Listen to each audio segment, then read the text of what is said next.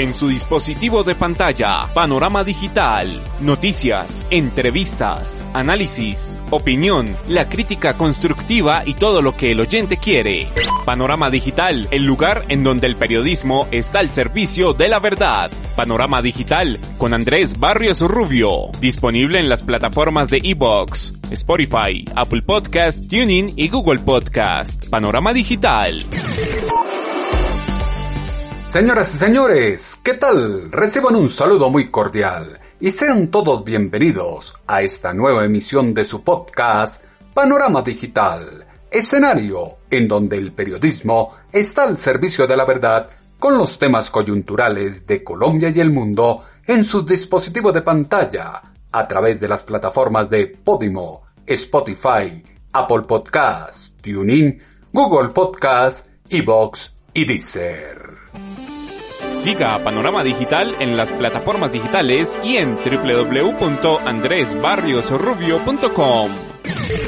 Absurda violencia, destrucción de los símbolos, ataque al comercio, desborde en la manifestación pública que se vivió en esta semana solo llama a mirar de fondo lo que está ocurriendo en Colombia. Incapacidad de argumentación, discusión y construcción colectiva por parte de la marcha protestante pero también sordidez, hipocresía, mala leche del ente gubernamental en la política pública que se quiere llevar a la solución de esta crisis que atraviesa la nación.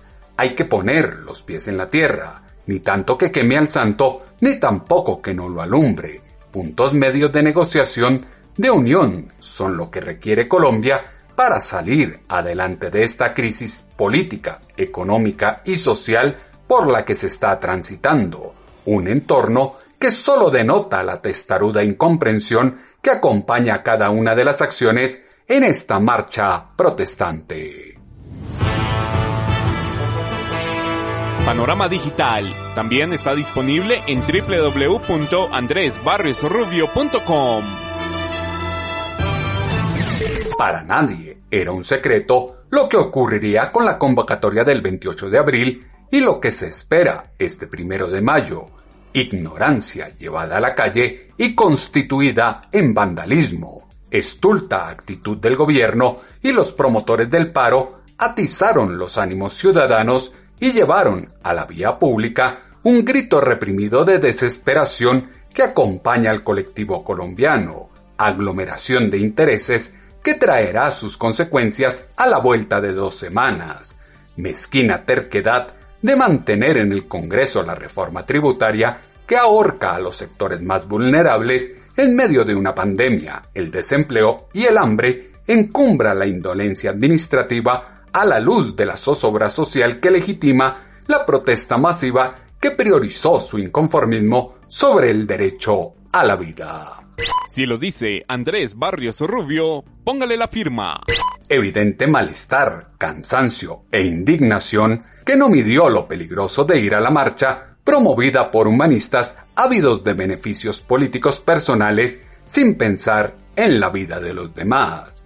Información falsa, verdades a medias, que circuló por los escenarios sociales, cadenas de WhatsApp y TikTok, promovió la violencia y agresividad que incitó al desorden, que derrumbó monumentos, violentó locales comerciales, destruyó bienes públicos o privados y atropelló la paz, incapacidad argumentativa y propositiva que hace invisible la posibilidad de expresarse con tranquilidad y construir en conjunto una solución al difícil momento que atraviesa el país.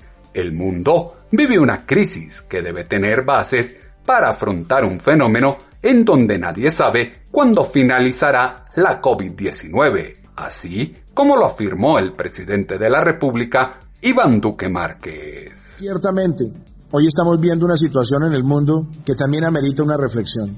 Nadie sabe cuándo va a terminar esta pandemia. Tenemos la noticia positiva de ver las vacunas y de ver que en el mundo aumentan estas vacunaciones y que nos acercamos en Colombia a 5 millones de personas vacunadas y cerca de un millón y medio de segundas dosis. Esas son buenas noticias. Por eso la invitación que yo quiero decirles a todos ustedes es que en el marco de la democracia y de las instituciones construyamos consensos, protegiendo a quienes más lo necesitan, y también a nuestra clase media, donde podamos solventar estos momentos angustiosos y valoro las propuestas que hemos recibido de distintos sectores, de gremios, de partidos, de líderes, de organizaciones, porque es así como se construye en esta democracia. Aquí no hay triunfos individuales y lo he dicho reiteradamente. Salir adelante de esta coyuntura tiene que ser un propósito nacional de todos. Entendemos el derecho constitucional para la expresión pacífica de los ciudadanos. Y vemos que la sociedad colombiana ha entendido los riesgos y los retos. Pero también lo que hemos visto el día de hoy en muchos lugares es vandalismo criminal es atentar contra la infraestructura, contra los negocios de otras personas, contra los medios de comunicación. Y la violencia no nos va a resolver ninguno de los retos que tenemos que enfrentar como país. Aquí no hay caprichos, aquí no hay posiciones tosudas, tercas. Y no puede ser la violencia el mecanismo de expresión y mucho más en medio de un tercer pico de la pandemia que puede exacerbar aún más la situación que ya se vive de alta ocupación de UCIs, y donde también estamos buscando oxígeno como lo están haciendo tantos países del mundo para mantener una capacidad disponible de respuesta a la ciudadanía. Lo visto es vandalismo, que lejos está del libre derecho a la movilización proclamado en el marco de la protesta. Testarudo proceder no dimensionó el inminente riesgo que tenía el ir a la calle en esta oportunidad. Miles de ciudadanos salieron como borregos incautos sin cuidarse y tomar las debidas precauciones. Rebeldía extrema que se envalentonó con el absurdo e inoportuno pronunciamiento del Tribunal Administrativo de Cundinamarca a pocas horas de la convocatoria, medida cautelar que pretendía aplazar las manifestaciones previstas para el miércoles 28 de abril y el sábado 1 de mayo, sujeto a la implementación de un protocolo de bioseguridad o el alcance de una inmunidad de rebaño con la vacunación. Eso no es más que otra incoherencia que acompaña a la administración central. Testarudo proceder que se convierte en estandarte del discurso pirómano que acusa al gobierno y a las fuerzas del orden de buscar la violencia, pero en el fondo incita a la insurrección total del pueblo como lo hizo previo a la marcha el senador Gustavo Petro. Dijo ustedes esta noche, en vísperas del paro nacional contra la reforma tributaria, soy partidario que el gobierno retire la reforma por ir contra los intereses de la gente trabajadora. No se le puede subir impuestos a la comida cuando crece el hambre. Y no se le puede subir impuestos a la gente que trabaja cuando crece el desempleo. Tiene todo el derecho democrático la población que quiere expresarse en contra de la reforma. Pero mañana quieren es hacer confrontar el pueblo con la policía. Ojo, por eso tratan de prohibir las marchas. Mañana quieren violencia los amigos de la reforma. No se puede caer en trampas. El paro no es para la violencia, no es contra la policía, no es para extender la enfermedad, es contra la reforma tributaria. Mañana hay que entender que el éxito del paro no es una manifestación solamente, es sobre todo el cese de actividades. Y el cese de actividades no expande la enfermedad, al contrario, la controla, no enfrenta la policía, es pacífico, no violento. No abra su negocio mañana, permita que sus empleados no trabajen no saque su carro mañana, ni su bus, ni su camión, ni su taxi. No vaya a trabajar, no compre gaseosas, no compre en grandes superficies comerciales, no haga transacciones financieras, sálgase de los fondos privados de pensiones y entre por pensiones. No se suba tras milenio. Si hace eso, no se enfermará y le dará una victoria contundente al paro y a la tranquilidad social. Ataque directo al orden democrático que tuvo sus consecuencias en lo que finalmente ocurrió y ahora se esconden para no asumir las consecuencias. Inocente sería creer que en la providencia de la magistrada no estuvo por detrás la mano oscura del ente gubernamental.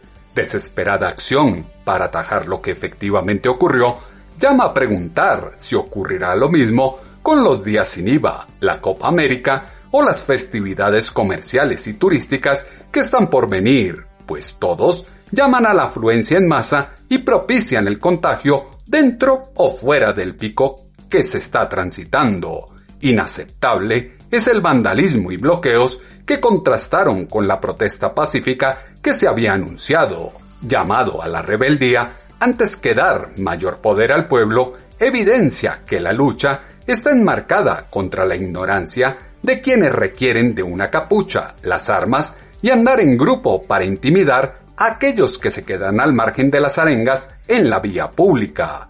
Colombia vive el peor momento desde que inició la pandemia y se hace más complejo el ambiente con pirómanos como Gustavo Petro, así como lo dijo el exalcalde de Medellín, Federico Gutiérrez. Colombia vive hoy su peor momento desde que comenzó la pandemia. Las UCIs están llenas, hay muchos pacientes en estado crítico esperando una cama para ser atendidos, el sistema de salud colapsado, el personal médico haciendo un esfuerzo titánico.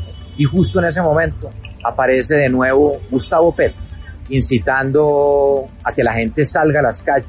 Y solo por satisfacer él un deseo personal político, pone en riesgo a toda la ciudadanía. Eso no puede llamarse de otra forma sino indolencia e irresponsabilidad. Gustavo Petro es el único responsable de lo que pueda suceder mañana en el país y de ahí en adelante frente a temas como la pandemia. Pero además en momentos donde no solo hay crisis de salud, sino una crisis económica y una crisis social, llama a que el país pare y cese actividades, cuando lo único que traerá esto justamente será más desempleo y más hambre, justo en el momento en que tenemos los problemas de salud y de economía. Petro sea responsable. Una ambición personal no lo puede llevar a poner en riesgo la salud de los colombianos. Pero además hay que decirlo de manera clara, que claro, que a muchos sectores y a muchos colombianos también nos preocupa la reforma tributaria, que no puede afectar la clase media, que no pueden generar más dificultades. Hay que encontrar alternativas para encontrar los recursos que sean necesarios para poder actuar y que ojalá se genere un consenso entre los diferentes sectores y tomando unas decisiones que logren encontrar los recursos necesarios para atender la emergencia social sin afectar a los más necesitados, a los más vulnerables y a la clase media. Encontrar los recursos para atender la emergencia social sin ahogar a la clase media y las capas vulnerables de la población absurda es la violencia como estandarte de oposición a la reforma tributaria que genera más pobreza en las capas medias y más pobres, las más de 70.000 muertes que deja la COVID-19 y el aumento de contagios sin contar con las vacunas previstas para cumplir con el plan trazado, las diversas masacres en lo corrido de 2021 y el exterminio contra los firmantes del proceso de paz política del hambre que administra el desgobierno por el que atraviesa Colombia requiere de la salud del ciudadano para atender las necesidades del bolsillo en un panorama de reactivación nada alentador. Actitud desafiante del gobierno, sumado al porte de vándalos e insensatos de los marchantes, abusa y presiona, más allá del límite, la paciencia de un pueblo que se cansó de la ceguera de la clase política que sucumbe en la corrupción y el derroche. No les bastó lo vivido el 28 de abril y quieren seguir con los desórdenes, éxito de movilización que desconoce o minimiza el vandalismo perpetrado como se extrae de esta declaración del presidente de la CUT, Francisco Maltes. Contundentes manifestaciones en todo el país y el exterior. El paro continúa. Grandiosa expresión de la ciudadanía hemos presenciado el día de hoy. Manifestaciones diversas, creativas, coloridas y llenas de dignidad llenaron las calles y plazas en más de 500 municipios del país y cerca de 50 ciudades en el exterior. Lamentamos y condenamos los eventos aislados de vandalismo ocurridos en dos o tres ciudades y en particular los extraños saqueos ocurridos en la ciudad de Santiago de Cali en los cuales los manifestantes no estuvieron involucrados. Rechazamos la gran cantidad de acciones represivas de la fuerza pública, en especial del SMAT, dirigidas a disolver e impedir las movilizaciones, el uso desproporcionado de la fuerza, la detención de varios manifestantes, los actos que provocaron heridas a decenas de personas. Expresamos nuestro rechazo a las medidas de toque de queda y cierre del transporte público, adoptado por algunas autoridades locales dirigidas a impedir el desarrollo de la protesta. Los derechos de reunión y manifestación pública deben ser respetados. Una cosa es el derecho a la protesta y otra la protección a los delincuentes. Ahora resulta que no se puede controlar el desorden perpetrado. Descontento del colectivo que madrugó este 28 de abril a las calles desdibujó el derecho a la movilización y la protesta, perpetrando actos ilícitos que desnaturalizan el reclamo por las dificultades económicas que la gente atraviesa. Pero la presidencia parece no ver. Vida digna no admite la demora en la compra de vacunas y la mendicidad diplomática que ahora se ejerce para recibir algunas dosis por parte de los Estados Unidos. Transformación nacional requiere de músculo y gestión pública que proteja la vida de familias que tanto se han sacrificado en esta pandemia. Compra de camionetas, tanquetas, aviones, helicópteros y encandilada obstinación por llenar los bolsillos de los banqueros y los grupos económicos subsidiados por una reforma tributaria saca a flote la discriminación, amenazas y ataques de las fuerzas gubernamentales contra quienes ahora fungen de diabéticos en el legislativo. El paro continúa y se adecúan ahora sí a las responsabilidades que debieron guardar sin asumir el riesgo de contagio este 28 de abril. Incongruencias como las que expresa el presidente de la CUT, Francisco Maltes. el paro va a continuar mañana y el primero de mayo en las ciudades que no haya confinamiento van a haber movilizaciones presenciales en la calle y aquellas ciudades en las cuales haya confinamiento eh, vamos a hacer protesta por eh, las vías electrónicas, por los medios masivos de comunicación. Serán marchas masivas, vigorosas y pacíficas en los sitios donde hoy se realizaron grandes manifestaciones. Las movilizaciones para evitar las conglomeraciones van a ser guardando las medidas de bioseguridad y van a haber movilizaciones en varios puntos de las capitales del país. Inestabilidad social, secundada por mezquinos personajes que tiran la piedra y esconden la mano. Nuevamente, prometen lo que no cumplirán.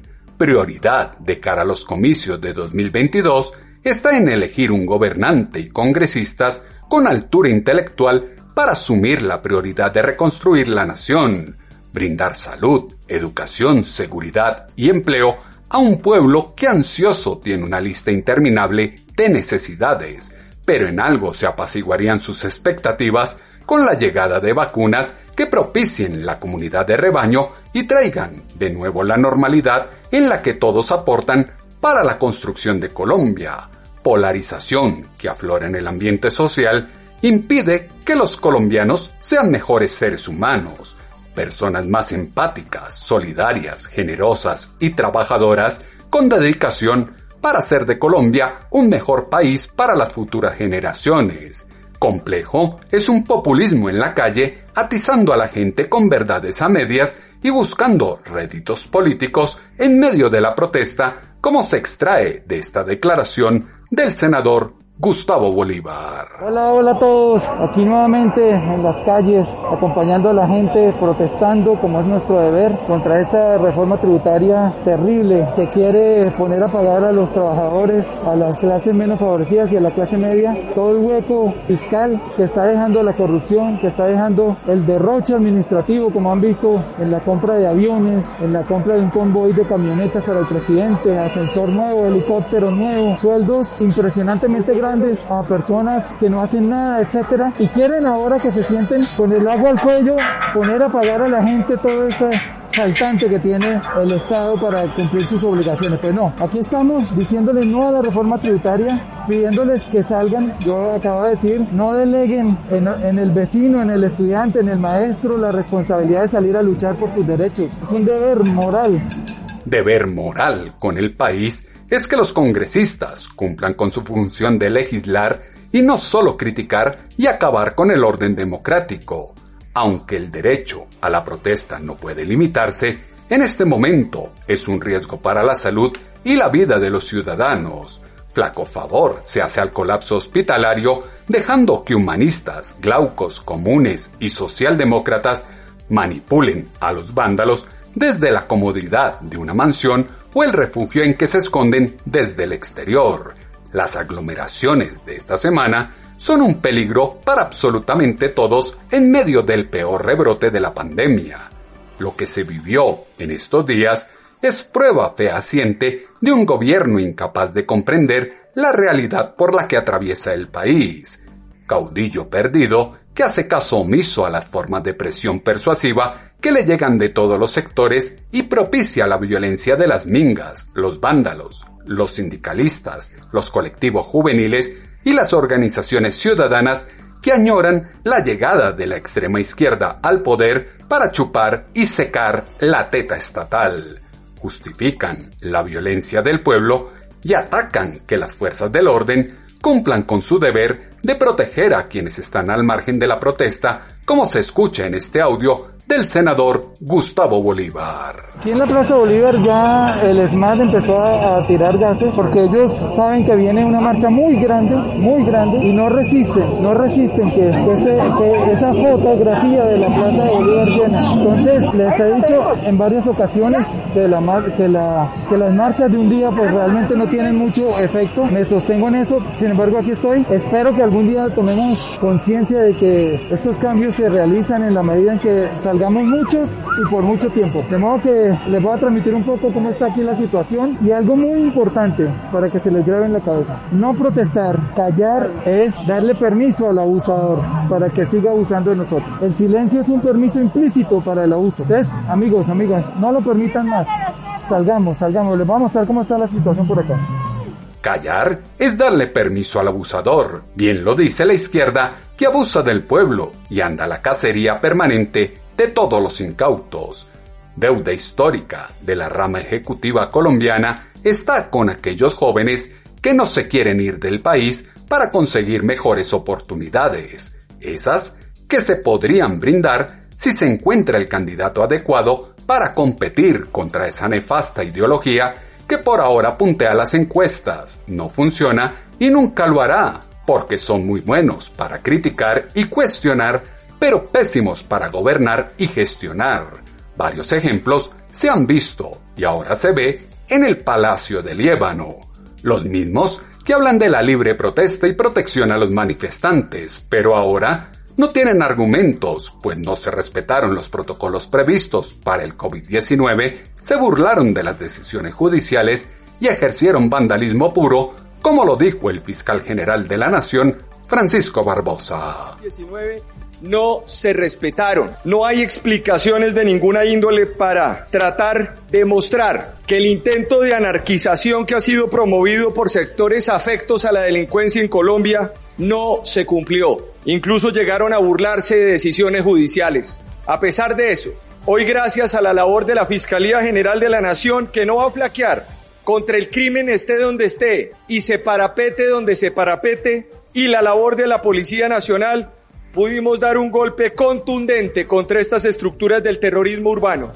El día de hoy dimos captura en Cali y en Bogotá a los líderes de estos movimientos terroristas que intentaron romper la institucionalidad en Colombia. Capturamos 14 presuntos integrantes de denominadas brigadas clandestinas que ejecutaron actos de terrorismo urbano en las manifestaciones del mes de septiembre del año pasado, varios de ellos liderados por alias Topo, alias Poker, alias Hoffman, Pablo, Cara de Loco, Atenea, quienes al mismo tiempo habían sido parte esencial en hechos entre el 9 y el 21 de septiembre del año anterior y ejecutarían acciones terroristas de dirección en la ciudad de Cali y en la ciudad de Bogotá el día de hoy.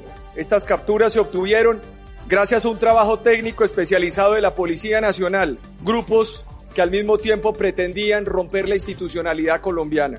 A estas personas que al mismo tiempo participaron activamente en estos actos delictivos, vandálicos y de terrorismo urbano, se les imputarán los delitos de concierto para delinquir y terrorismo agravado y se pondrán ante jueces de garantía. Bandas de grupos organizados que ejecutaron acciones predeterminadas y que ahora deberán enfrentar la justicia, ojalá con todo el peso de la ley. Calles, carreteras y municipios colmados de gente que alzaron su voz contra la reforma tributaria, los asesinatos de líderes sociales, el uso del glifosato y tantas otras causas perdieron su esfuerzo ante el comportamiento de vándalos, ingratos personajes que no tienen nada que ver con las intenciones de aquellos que querían aportar su granito de arena para el cambio. Todo lo que usted necesita saber está a un clic de distancia con Panorama Digital. El momento por el que atraviesa Colombia no admite de la indiferencia. Este es el instante de la unión para incitar una metamorfosis política que no lleve a la gente a caminar miles de kilómetros para escapar de la miseria que hace comer basura y reprime las libertades. Peligroso entorno que se delinea en la espiral del poder dice que o se abren los ojos o la nación se hunde con la estúpida insensatez. Elementos que dieron insumo a la columna de pulso.com que esta semana hemos titulado Estúpida insensatez.